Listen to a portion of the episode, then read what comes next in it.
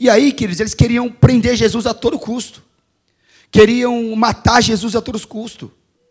Não somente por causa dos milagres, mas principalmente por causa dos ensinos e por causa das palavras de Jesus, que eram totalmente contrárias aos ensinos dos escribas e dos fariseus. E é tão sério, queridos, essa tensão entre Jesus e os fariseus, é uma coisa tão difícil de se lidar com isso, que quando Jesus está com esses mesmos fariseus, lá no Evangelho de João, capítulo 10, Jesus chega a falar para os fariseus, eles falam assim: Olha, eu tenho vos mostrado muitos milagres da parte do meu Pai. Aí Jesus fala assim: Por qual desses milagres vocês querem me apedrejar? Você vê que a cegueira tomou conta dos fariseus. Você vê que os camaradas estavam enciumados, estavam cegos, estavam totalmente cegos espiritualmente. A ofensa de Jesus aos fariseus aqui qual era? Era destruir o raciocínio da lei. Porque os fariseus, os judeus, queridos, eles oprimiam o povo naquela época através das leis. No período do cativeiro babilônico, queridos, quando a nação de Israel estava dispersa em terra estranha, diz que os escribas e os fariseus que estavam lá no exílio, eles chegaram a ultrapassar o limite da lei mosaica. O que, é isso, pastor? Os camaradas eles acrescentavam à lei aquilo que Moisés não tinha colocado. Ou seja, eles colocavam um peso maior ainda sobre os camaradas judeus que estavam na Babilônia. Quer dizer, os camaradas já estavam exilados. Ainda colocaram um peso maior sobre eles. E nos dias de Jesus, os que os fariseus entendiam como lei, era o que, queridos? Eram coisas, eram leis que estavam agregadas ao raciocínio humano, à doutrina humana. Ou seja, era como se fossem mandamentos e rituais humanos que os fariseus estabeleceram, não que Moisés estabeleceu. Então os camaradas estavam cegos, de tal modo que naqueles dias de Jesus, queridos, diz que a religião, a religião judaica era uma religião opressora. Quer dizer, os próprios judeus oprimiam o seu povo, queridos. Por isso que você vai sempre encontrar Jesus debatendo, brigando, discutindo com os judeus. Por causa do quê? Por causa da, daquilo que os judeus pregavam. Eles pregavam a lei, mas eles colocavam em cima da lei, queridos, coisas que Moisés não havia escrito. Então, quando você lê o texto, queridos, você vai perceber que eles falavam algo parecido assim: É lícito alguém curar no sábado? Ou é lícito, lícito ajudar alguém no sábado? Quer dizer, o nível do legalismo dos fariseus havia chegado numa dimensão tão doentia, queridos, que os camaradas era, eram capazes de salvar uma vaca, um boi que caiu numa vala, mas eles deixavam de lado um semelhante que estava doente, confrontando Jesus, porque Jesus havia curado alguém no sábado. E Jesus algumas vezes curou no sábado, e a gente sabe disso, queridos. Um exemplo desses, queridos, é quando Jesus ele cura aquele paralítico do, paralítico do tanque de Betesda. Quando Jesus chega para aquele camarada e fala assim: Olha, toma a tua cama, levanta, toma a tua cama e vai para a tua casa. E o texto diz que era sábado. Então os fariseus e os saduceus, eles confrontam Jesus por causa do milagre. Mesmo sendo sábado, eles confrontam. Isso aqui, quer dizer, é uma coisa muito séria e a gente não percebe. Por quê, pastor? É muito perigoso, que eles quando a nossa religiosidade, ela suplanta, ela supera a nossa consciência de misericórdia. Quando a nossa religiosidade, queridos, ela supera a nossa consciência de graça e de amor ao próximo, é perigoso, queridos. É tão perigoso porque, em nome da religião, queridos, gente são mortas. Em nome da religião, que ele já se deixou morrer gente. O problema da religião é esse: é superar a nossa consciência de misericórdia, é superar a nossa consciência de amor ao próximo. É isso que nesse texto Jesus está confrontando. E o ponto de partida dessa confrontação, queridos, é a cura desse homem endemoniado, cego e mudo. O texto diz o quê? Que Jesus curou esse homem. Diz que Jesus abriu a visão desse camarada e deu voz para ele. E o que eu quero compartilhar com você um pouquinho, queridos, acerca desse texto, é dizer que muitos de nós na igreja, queridos, estamos tomados de uma cegueira espiritual muito absurda. Assim como esses fariseus aqui estavam cegos, queridos. a ponto de dizer que aquele homem foi curado e liberto, não pelo Espírito de Deus, mas pelo Espírito de Beuzebu. Isso é cegueira espiritual, queridos. E hoje em dia na igreja, queridos, nós estamos, queridos, cego espiritualmente. Muitos de nós perdeu a voz, queridos. Eu estou falando espiritualmente. Já não temos mais autoridade, não temos convicção, não temos mais ousadia para falar da fé, para falar da vida cristã, para falar da vida com Deus. Como é que está a tua visão, queridos? Compreender as coisas que se sucedem, que acontecem ao nosso redor, queridos. Na perspectiva espiritual, isso é absolutamente necessário e fundamental para que nós possamos ter o discernimento, queridos. Que muitas coisas que nós enxergamos na esfera humana, às vezes é espiritual e a gente não percebe. Então, queridos, a gente na igreja, a gente tem vivido coisas, queridos, confrontos, que muita, eu posso dizer, na maioria das vezes, são espirituais, e a gente está enfrentando da maneira humana, da maneira errada, queridos. O texto fala, queridos, não esse, mas o, lá em 2 Reis, se não me engano, capítulo 6, que quando o Geazi ele levantou de manhã cedo, e que ele foi pegar alguns gravetos para acender o fogo do dia. Diz que quando ele levantou os olhos, que ele olhou para o monte, diz que ele viu o exército da Síria sitiando a Samaria. E diz que Geazi entrou para casa para dentro, apavorado, chamando o profeta Eliseu. E diz, quando, e diz que quando o profeta Eliseu ele veio e viu a cena, diz que o profeta Eliseu parou e fez uma oração. E a oração do profeta Eliseu foi: Senhor, abra-lhe os olhos para que ele veja.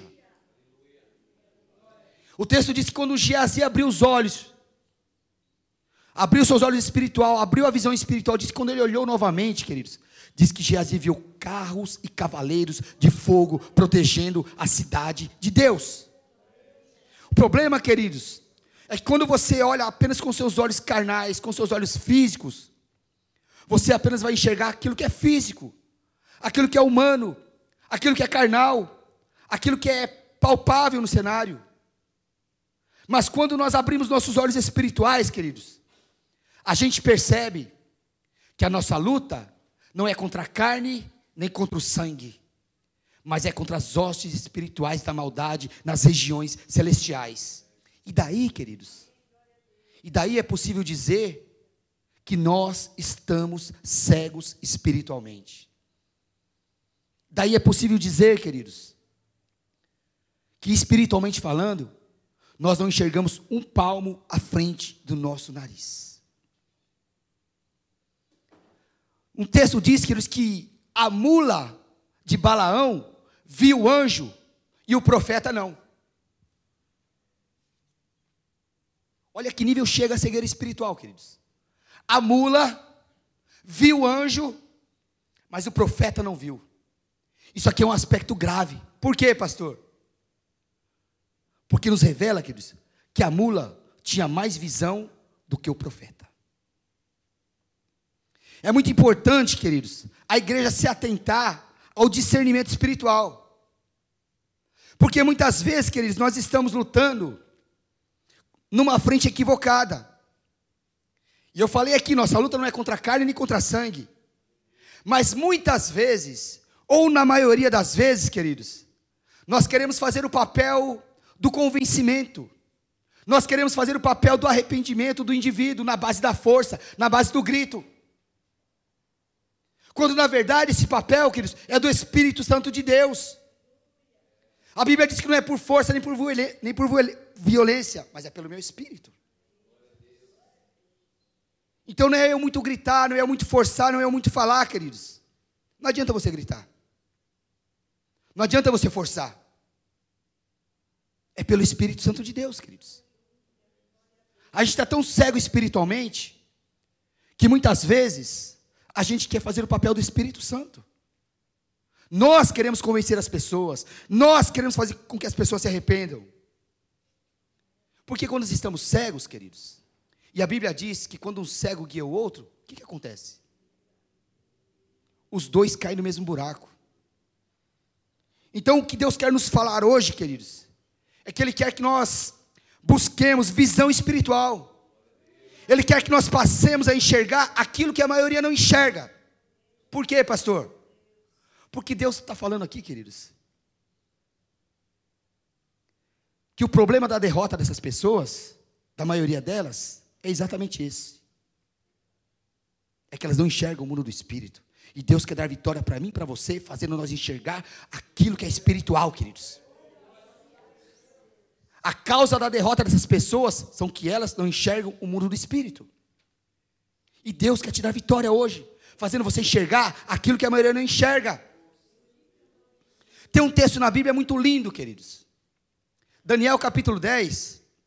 Daniel diz assim: Eu estava às margens do grande rio Eufrates. E ele diz assim: E apareceu a mim um homem, à semelhança de um relâmpago. E Daniel diz assim: Seus pés eram como um latão reluzente, polido na fornalha. Aí Daniel diz: O seu rosto resplandecia como o sol Aí Daniel diz: E eu caí aos seus pés. E, Moisés, e Daniel diz: E os que estavam comigo fugiram. Fugiram. Aí Daniel diz assim: Todos ouviram a voz, mas só eu tive a visão. Problema é que muita gente está ouvindo a voz, mas ninguém está conseguindo enxergar aquilo que Deus quer lhe mostrar. Por isso que a orientação bíblica hoje é, queridos, antes de dar um passo à frente, pare, ora e espera Deus te mostrar o que seus olhos ainda não viram. Espera Deus te dar a visão, queridos. Tem um texto de Paulo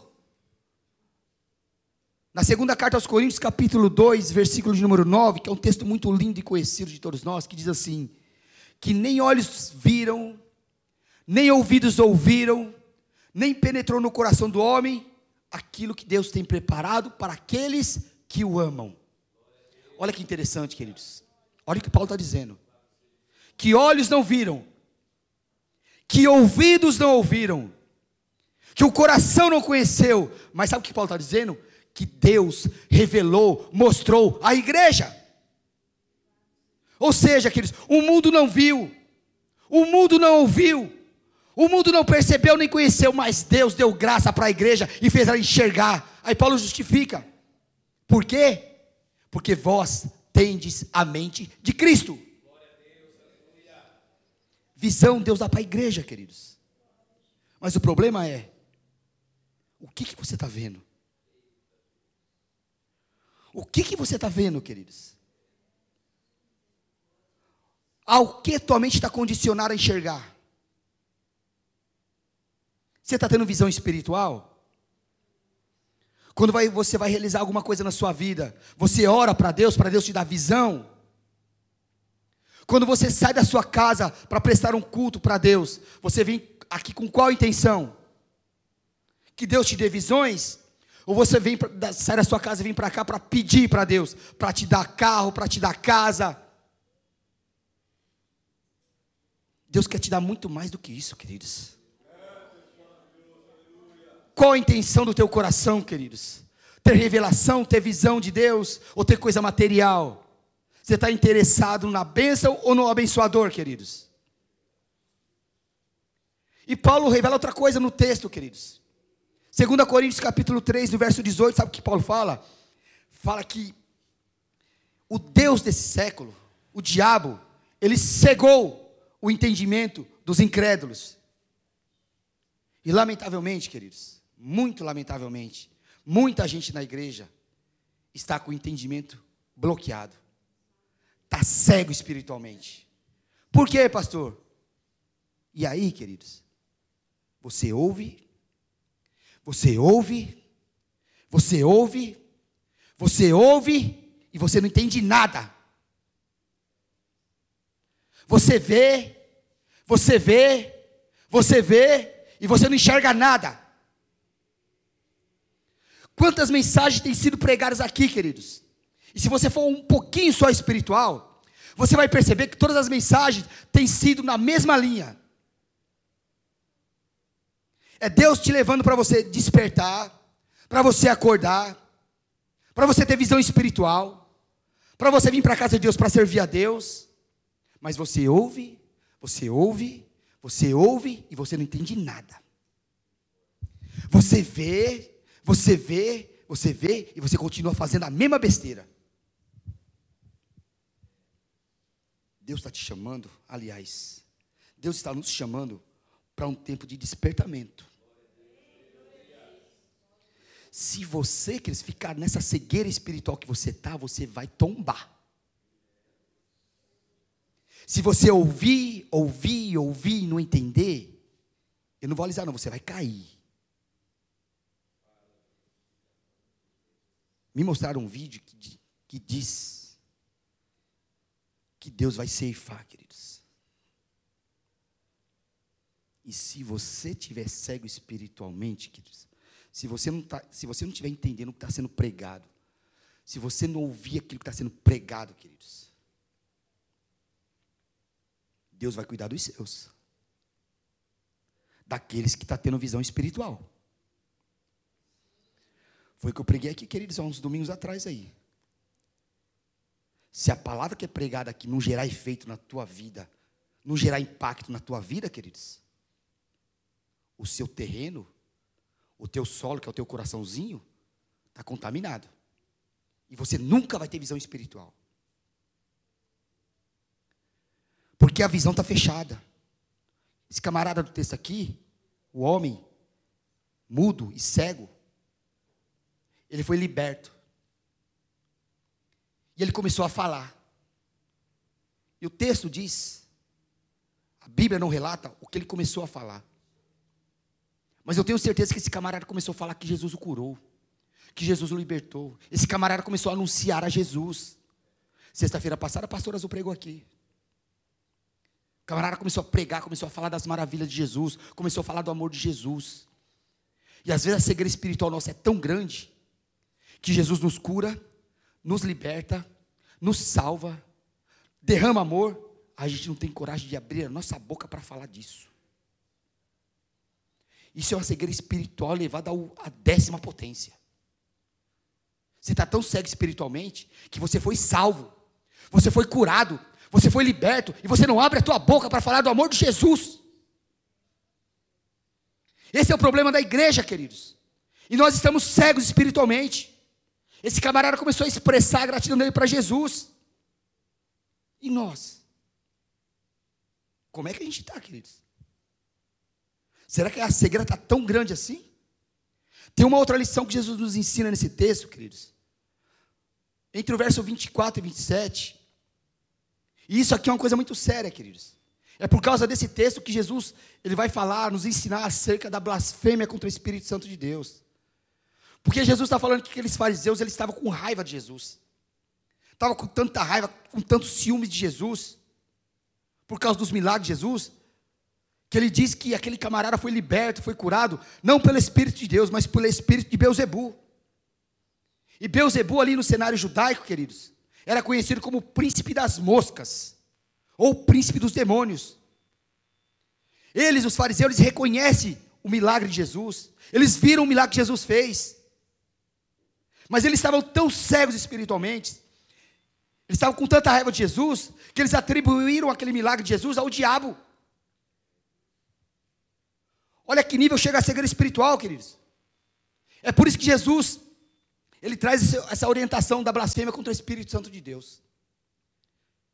Pastor, o que é a blasfêmia contra o Espírito Santo de Deus? E aí você tem que entender isso, queridos. Isso aqui é muito sério. É você reconhecer que uma obra é de Deus, é reconhecer que Deus fez aquilo, mas atribuir aquilo ao diabo.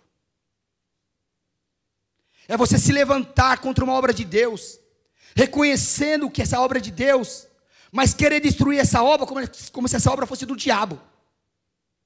Isso é blasfêmia contra o Espírito Santo de Deus.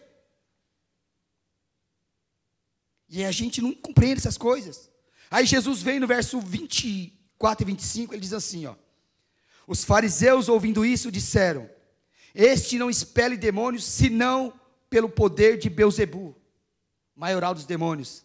Aí no verso 25 Jesus fala assim, ó: Jesus, porém, conhecendo-lhes os pensamentos, disse: Todo reino dividido contra si mesmo ficará deserto, e toda cidade ou casa dividida contra si mesmo não subsistirá. Aqui Jesus nos dá uma lição muito grande, queridos.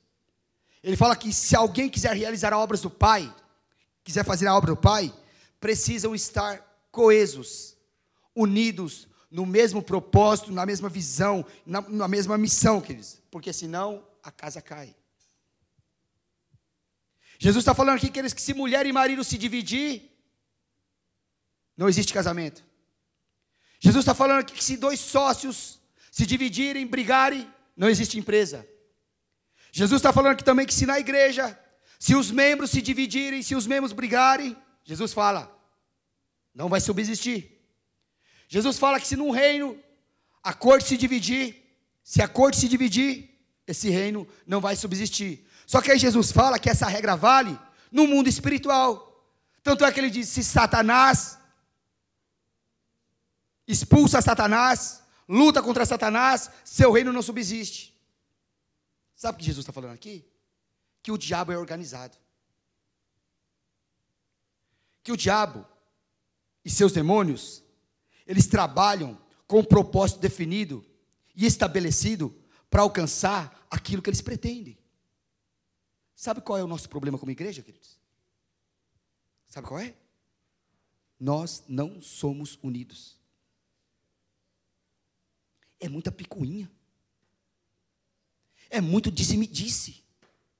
É muito falatório. Reino dividido não vai subsistir. Cegueira espiritual, queridos. Quando você fica com muita picuinha, com muita conversinha, você está cego. Você não está enxergando um palmo na frente do seu nariz.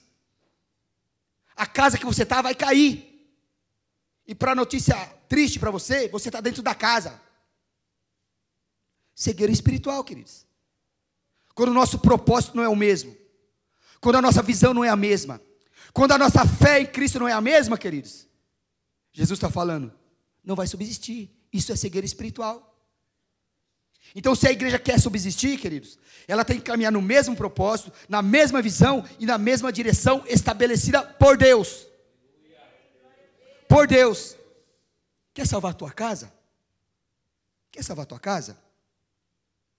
Senta junto, come junto, estabeleçam o mesmo propósito, a mesma direção, não se dividam, mas andam de mão dadas, queridos, e aí Satanás não entra. Por quê, queridos? Se caminhar um para cada lado, a casa cai. E isso está atrelado à cegueira espiritual, queridos. Aí no verso 28, Jesus diz assim: Se porém eu expulso demônios pelo Espírito de Deus, certamente é chegado o reino de Deus a vós. Olha o que Jesus está falando. Jesus está dizendo assim, ó. Se a minha obra, a obra que eu estou realizando, é em nome do Pai, vocês são privilegiados, porque a vós é chegado o reino de Deus. Aí eu vou usar um termo aqui um pouco forte, mas é um termo verdadeiro, queridos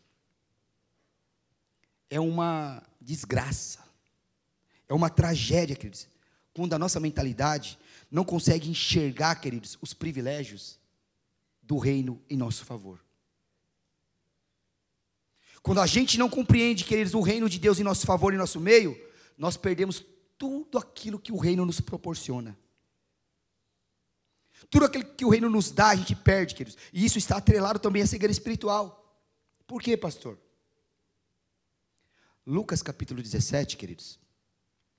Do verso 20 até o 22, para resumir o que Jesus diz ali, Jesus fala assim: ó, o reino de Deus não está ali, nem está acolá. O reino de Deus está em vós. Entenda isso. Jesus está falando que o reino de Deus não está naquela igreja, não está naquela outra igreja, nem naquela outra. O reino de Deus está em vós. Está em você. Isso significa que o reino veio para você. O reino de Deus está entre nós. Só que tem um probleminha aí. O grande problema nosso, queridos, é que nós vivemos uma fé cristã e aí a gente pensa que o reino de Deus é uma promessa para o futuro. E não é, queridos, o reino de Deus já está em você. O reino de Deus já mora em você. Então você já pode desfrutar da beleza, da glória e do senhorio do reino de Deus hoje. Não é para o futuro, queridos, é agora. O reino já está agora dentro de você. Mas nós não. O problema nosso, nós estamos tão cegos espiritualmente que a gente pensa que o reino de Deus é uma promessa para o futuro. E Jesus falou: Eu já expulsei o demônio. A gente expulsa o demônio em nome de quem, queridos? A gente tira a enfermidade em nome de quem? Se Jesus já fez isso, queridos, então o reino de Deus já está em mim e já está em você. Você tem que abrir a sua visão espiritual, não é para o futuro, já é agora. Só que a gente está cego, a gente não está enxergando. Porque Jesus falou: se eu expulso os demônios pelo Espírito de Deus, Lucas fala pelo dedo de Deus o reino é chegar até vós. Passei um pouquinho do horário, mas tem só mais uma liçãozinha aqui, queridos. Para a gente encerrar, queridos. Capítulo 12, verso 29 diz assim: ó, Isso aqui é muito interessante. Jesus diz assim: Como pode alguém entrar na casa do valente e roubar-lhe os bens, sem primeiro antes amarrá-lo ou manietá-lo, e então lhe saqueará a casa? Agora Jesus está nos ensinando aqui que nós temos uma missão. Que missão é essa, pastor? De entrar no território do valente. Quem é esse valente que Jesus está se referindo aqui, queridos? É o próprio príncipe das trevas, que os judeus estavam acusando Jesus de ser um. E Jesus está falando: Eu vim para entrar no território do valente. Só que Jesus está falando: a primeira coisa que eu tenho que fazer para entrar na casa do valente é o quê? amarrar ele, manietar ele, neutralizar ele. Jesus está dizendo assim: ó, ninguém pode fazer a minha obra sem antes se dispuser a enfrentar o valente. E aí, queridão, olha o que Jesus está falando: ninguém pode fazer a minha obra sem antes se dispuser a enfrentar o valente. Quem é o valente? É o próprio diabo problema da igreja, queridos, e ainda mais na igreja dessa geração, é que ela não compreende esse aspecto espiritual do reino. Por quê? Porque a igreja ela compreende o aspecto político do reino. A igreja ela compreende o aspecto financeiro do reino. A igreja ela compreende o aspecto social do reino. Mas a igreja ela não compreende o aspecto espiritual do reino. Não compreende. Como assim, pastor? Já reparou que tem tanta gente na igreja dando palpite de como a igreja deve ser politicamente? Já viu que na igreja tem um monte de gente dando palpite de como a igreja deve ser financeiramente? Já viu o tanto de gente que tem na igreja dando palpite de como a igreja deve ser socialmente? Mas quando é para falar das coisas espirituais, neguinho corre. Neguinho corre. Você chama neguinho para interceder, para orar, neguinho não quer saber. Mas para falar de política da igreja, financeiro da igreja, social da igreja, neguinho mete o bedelho. Isso aí é cegueira espiritual, tá? Pessoas inteligentes aqui, mas no espírito está cego. O problema nosso é esse. As pessoas desejam cargos, desejam títulos, desejam posições, mas elas não compreendem que para isso significa que elas têm que primeiro enfrentar o valente. Se elas não estiverem dispostas a enfrentar o valente, queridos, elas vão cair. Então nós temos que aprender a enxergar o aspecto espiritual do reino. Não adianta você ser um camarada inteligente e saber só da política do reino das finanças do reino, do social do reino. Você precisa enxergar o aspecto espiritual. Por quê? Porque se você entrar numa batalha espiritual, queridos, dessa daqui, numa luta espiritual dessa, cego espiritualmente, deixa eu te dizer, você vai tomar uma surra. Por quê, pastor? Porque Jesus fala desse valente aqui, viu? Ele fala desse valente lá no Evangelho de João, no capítulo 8, acho que no verso 44, ele fala assim: que o valente, o diabo, o adversário, ele é mentiroso e assassino desde o princípio. Então você precisa, precisa saber essa verdade espiritual, queridos. Não adianta querer entrar numa luta cego espiritualmente. Porque o diabo, queridos, o que ele vai fazer? Ele vai fazer de tudo para alcançar as suas metas e manter o seu território e manter os seus prisioneiros. Você precisa conhecer a verdade espiritual, queridos. Eu preciso que você entenda que igreja, queridos, não é só uma instituição, não é só uma organização, não, só é, não é só um CNPJ, um registro, uma fachada aí fora. Reino de Deus, queridos, você tem que entender que é mais do que religião, é mais do que vida religiosa, é mais do que uma credencial, é mais do que título, é mais do, do que cargo. Sabe o que é reino de Deus, queridos? Reino de Deus é um projeto espiritual que onde quer que o reino de Deus chegue, ele tem que prevalecer e expulsar Satanás daquele lugar. Isso é reino de Deus, queridos. A Bíblia diz que as portas do inferno não podem prevalecer. Então, onde o reino de Deus estiver, queridos, o projeto desse reino de Deus é que Satanás não esteja naquele lugar. Só que para isso, deixa eu te falar, você não pode estar cego espiritualmente. Para isso você tem que aprender a pedir para Deus te dar visão espiritual e discernimento espiritual senão você vai cair. Então entenda, queridos, reino de Deus tem que prevalecer e Satanás tem que bater em retirada. E você precisa acordar, queridos. Você tem que entender algo, queridos. Tem uma guerra espiritual tão grande nesses últimos três meses, sendo travada de uma maneira que você não tem noção. Você não tem noção. Para isso, queridos, para você não cair, você vai ter que abrir seus olhos espirituais. Existe um chamado, existe um clamor do Espírito Santo tão grande, que tudo que você for fazer, tudo que você vier a fazer na tua vida, se você não tiver uma direção espiritual de Deus, se você não clamar pelo Espírito Santo, é por isso que no começo da oração eu falei, queridos, clame pelo Espírito Santo de Deus. Busque a presença do Espírito Santo de Deus. Não queira fazer as coisas da sua vida de maneira aleatória, queridos. Você é filho de Deus. Você tem o Espírito Santo de Deus para direcionar, para guiar a tua vida. Vou falar aqui, me desculpa, mas larga, a mão de ser besta. Aprenda a fazer as coisas guiadas pelo Espírito Santo de Deus. Senão você vai cair, você vai tomar uma surra de Satanás. Tudo que você for fazer na sua vida, queridos, aprenda a pedir a direção do Espírito Santo de Deus. Tem gente sentindo na pele, queridos, essa luta.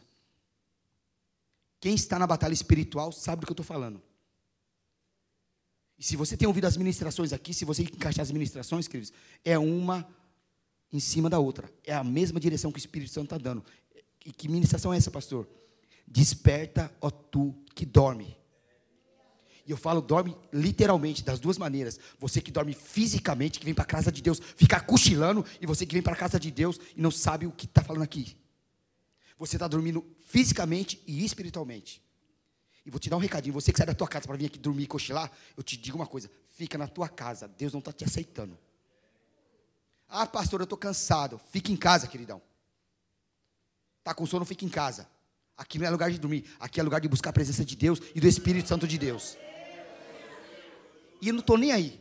Se cochilar, eu vou falar. Se dormir, eu vou falar. Porque é melhor ficar em casa. Não quer ouvir, fica em casa. Aqui é lugar de guerra, queridos. Enquanto você não entender isso, você vai padecer. Enquanto você não aprender isso, você vai padecer. Quando a gente fala que está sendo travada uma batalha espiritual grande, e tem irmãos seus lutando, guerreando, e você está dormindo, queridos, me desculpa, toma vergonha na cara. Pelo amor de Deus. Sair de casa para dormir na igreja. Isso é o cúmulo da cegueira espiritual, queridos. Está vindo aqui para marcar presença? Não vem não, queridão. Deus não aceita a tua presença aqui, não aceita o seu culto, não aceita a tua adoração e não aceita o teu louvor.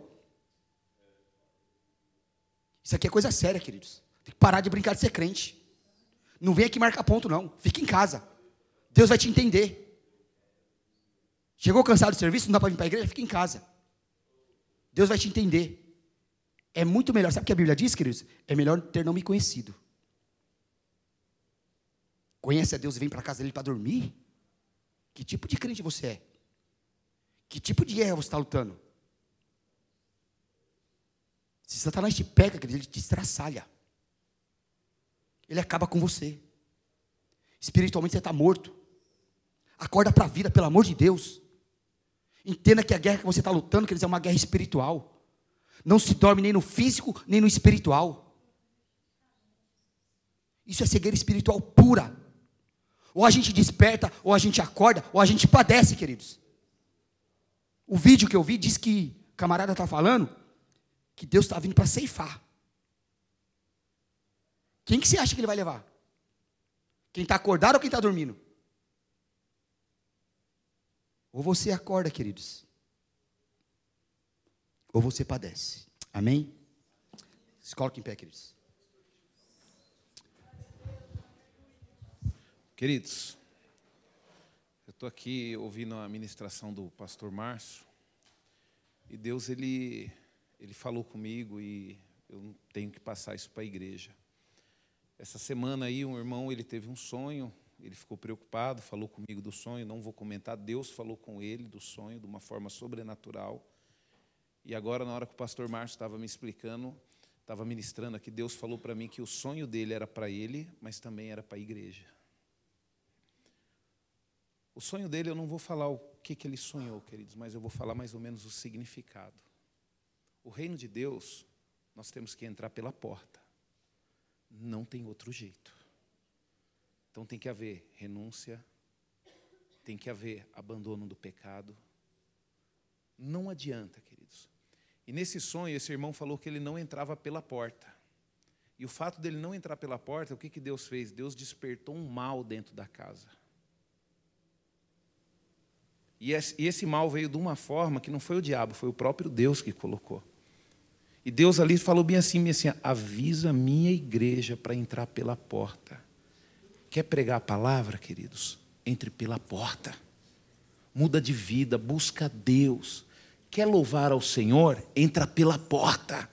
Não queira forçar, queridos, no reino de Deus. Não queira forçar a sua entrada. Não pule a janela. Não entre por cima do telhado. Não. Entre pela porta, queridos.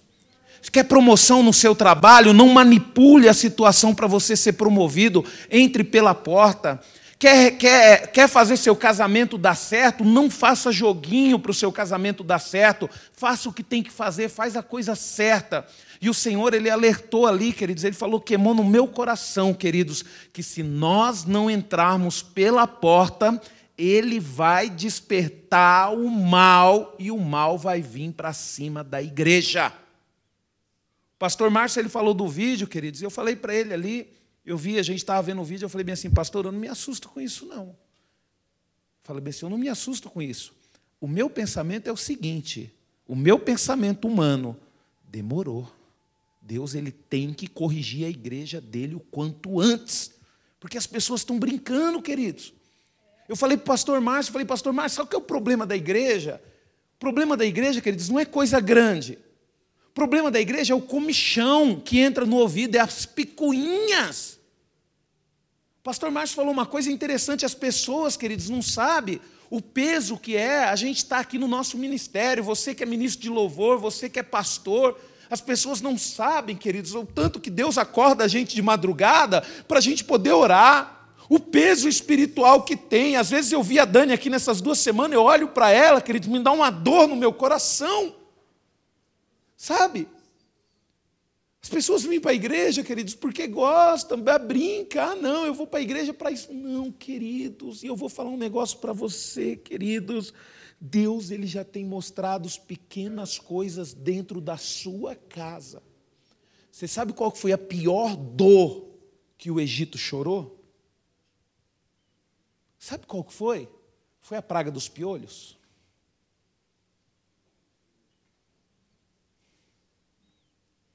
Foi a praga das rãs. Qual que foi a praga, queridos? Quando Deus mexeu nas crianças, né? Eu estava conversando com a Débora e aconteceu uma coisa. Ah, mas a gente vai mexer com as crianças. Já falei para a Débora, sem chance. Com as crianças da igreja não é de qualquer jeito, não. Por quê, queridos? Porque as crianças da igreja aqui é a menina dos meus olhos, queridos. Deus sabe o quanto eu amo essas crianças. Deus, queridos, Ele sabe o quanto você não tem noção, queridos, do quanto eu oro pelas nossas crianças. Você não tem noção.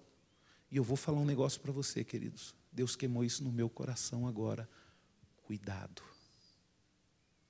Deus vai despertar o mal de dentro da sua própria casa. E não é o diabo, viu? É Deus. É Deus, queridos. É Deus. Deus está abençoando a nossa igreja, Deus está abençoando a nossa comunidade, Deus está dando tudo o que a gente precisa para poder servir a Ele. Tudo. Só que a gente está querendo entrar pela janela. O nosso país, queridos, ali, ó, o Brasil, tem uma nuvem escura. Às vezes eu olho, eu oro aqui, ó, e eu vejo uma nuvem escura, e eu tento abrir os meus olhos, eu vejo uma nuvem escura. O nosso país, queridos, ele é dominado, queridos, sabe, por uma potestade da corrupção. E isso está impregnado no nosso país. Então a gente tenta fazer as coisas, sabe, tudo do nosso jeitinho. Sabe? Ah, não, eu vou ser pastor da comunidade núcleo, é só eu me aproximar perto do pastor Rubens, pregar bem, eu vou ser pastor, queridos. Não é, queridos. Não é assim, queridos.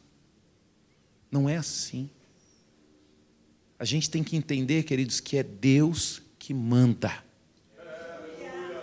Se você for tomar uma decisão da sua vida, qualquer decisão de trabalho, de, sabe, queridos, qualquer decisão que você for tomar na sua vida, queridos, fala.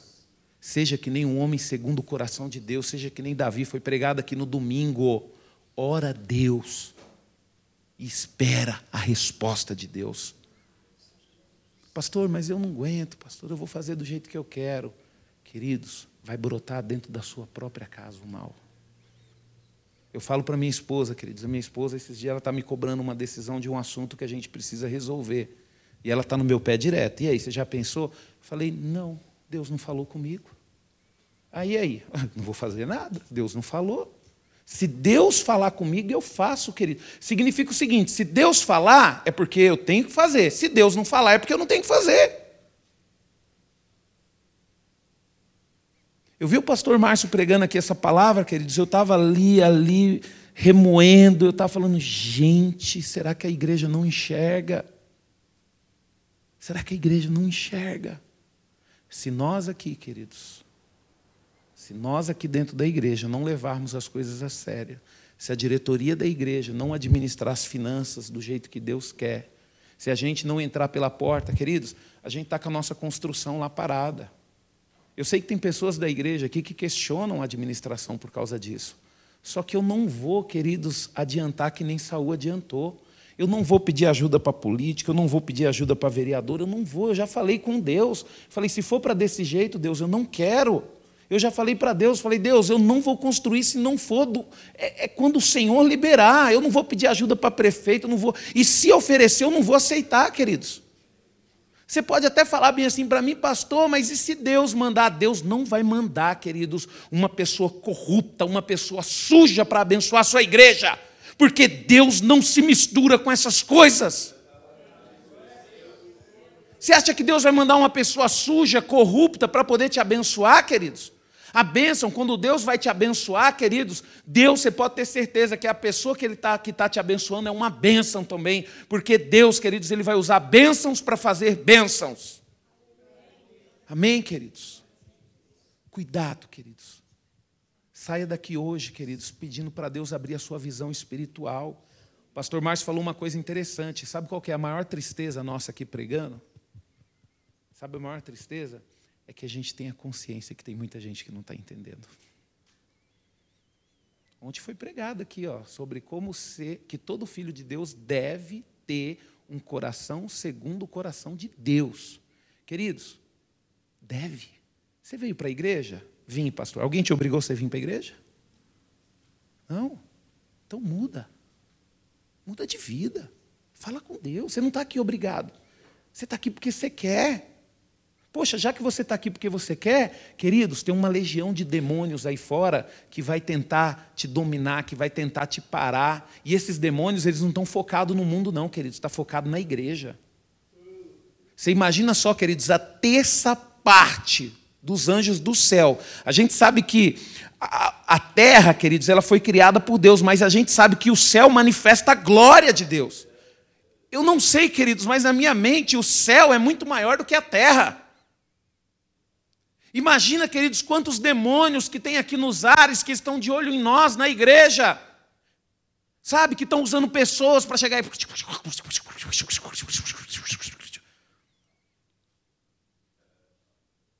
Queridos, pede para Deus abrir a sua visão espiritual.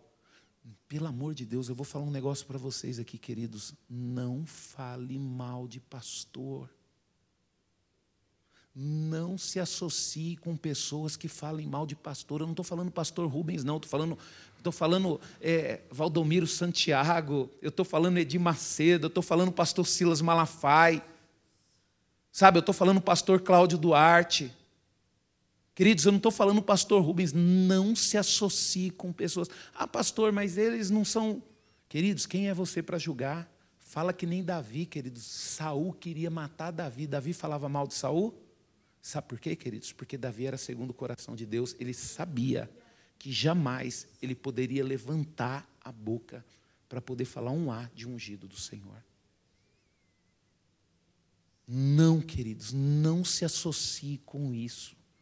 Pastor, eu não consigo, então eu te dou um conselho, queridos: saia da igreja. Saia da igreja. Se você não consegue manter a sua boca fechada eu vou te dar um conselho, queridos. Eu vou te dar um conselho porque eu te amo. Saia da igreja. Fique longe. Se você tem um pastor e você não consegue ficar sem falar mal do pastor, saia da igreja e vai para outra igreja servir a Deus. Não fique na igreja. Queridos, eu prefiro, se você não consegue ficar sem falar mal de mim, sem falar do pastor Márcio, sem falar do pastor Lauro, sem falar da pastora Eunice, sem falar da pastora Helena, sem falar da Dani, que é a ministra do louvor, toda vez que você vem aqui, você vai abrir a boca para falar mal de alguém, eu vou falar um negócio para você, queridos, vai para outra igreja. Vai para uma igreja grande, sabe, onde você não tem contato com o pastor, vai servir a Deus lá, vamos, vamos, vamos fazer propaganda dos nossos irmãos aqui, ó. vai servir a Deus lá na Batista do Alphaville, ali, vai servir a Deus na Manaim, vai servir a Deus na Arena, vai servir a Deus num lugar onde você não tem contato com o pastor. Porque se não, queridos, você vai sofrer. Se vai sofrer. Amém, queridos? Desculpa pelo horário, mas é que Deus queimou isso no meu coração. Pastor Márcio vai encerrar. Amém, queridos? O que eu tenho para dizer para vocês é que Deus é muito bom com vocês para dar essa palavra dói, mas a palavra é muito boa. É muito boa. Posso falar para você? Deus está sendo muito generoso com vocês. Deus ainda está avisando. Deus ainda está dando, tá dando a direção. Porque Deus é Deus de misericórdia. E Ele preza pela tua vida. Ele quer o teu bem, queridos. Então aprenda a discernir, queridos. Pelo amor de Deus, aprenda a discernir. Venha para a casa de Deus para adorar, pelo amor de Deus. Amém? Senhor, nós te louvamos, te agradecemos pela tua palavra, papai. Te peço em nome de Jesus Cristo, papai, que o Senhor venha guardar os teus filhos, papai. Guarda de todo o engano, Deus. Guarda de toda a armadilha do diabo, papai. Não deixe que o inimigo venha roubar essa palavra, papai. Eu te peço em nome de Jesus Cristo, guarda teus filhos na tua graça, na tua misericórdia e no teu amor, Pai. Eu despeço eles, papai, debaixo da tua graça, da tua proteção, da tua misericórdia, do teu amor, papai. Que o Senhor os proteja os livre de todo acidente, de todo mal, papai. Deles é uma noite de descanso, uma noite de refrigério, papai. E que eles venham, papai, absorver essa palavra, meditar essa palavra, papai. E estar buscando a Ti, papai, em espírito e em verdade, papai. Eu te louvo e te agradeço pela Tua palavra, em nome de Jesus, Pai. Que o amor de Deus, a graça do nosso Senhor e Salvador Jesus Cristo, que a doce consolação e comunhão do Espírito Santo de Deus, seja com todos nós, filhos de Deus, hoje e para sempre. Amém. Vá nessa paz e que Deus te abençoe, queridos.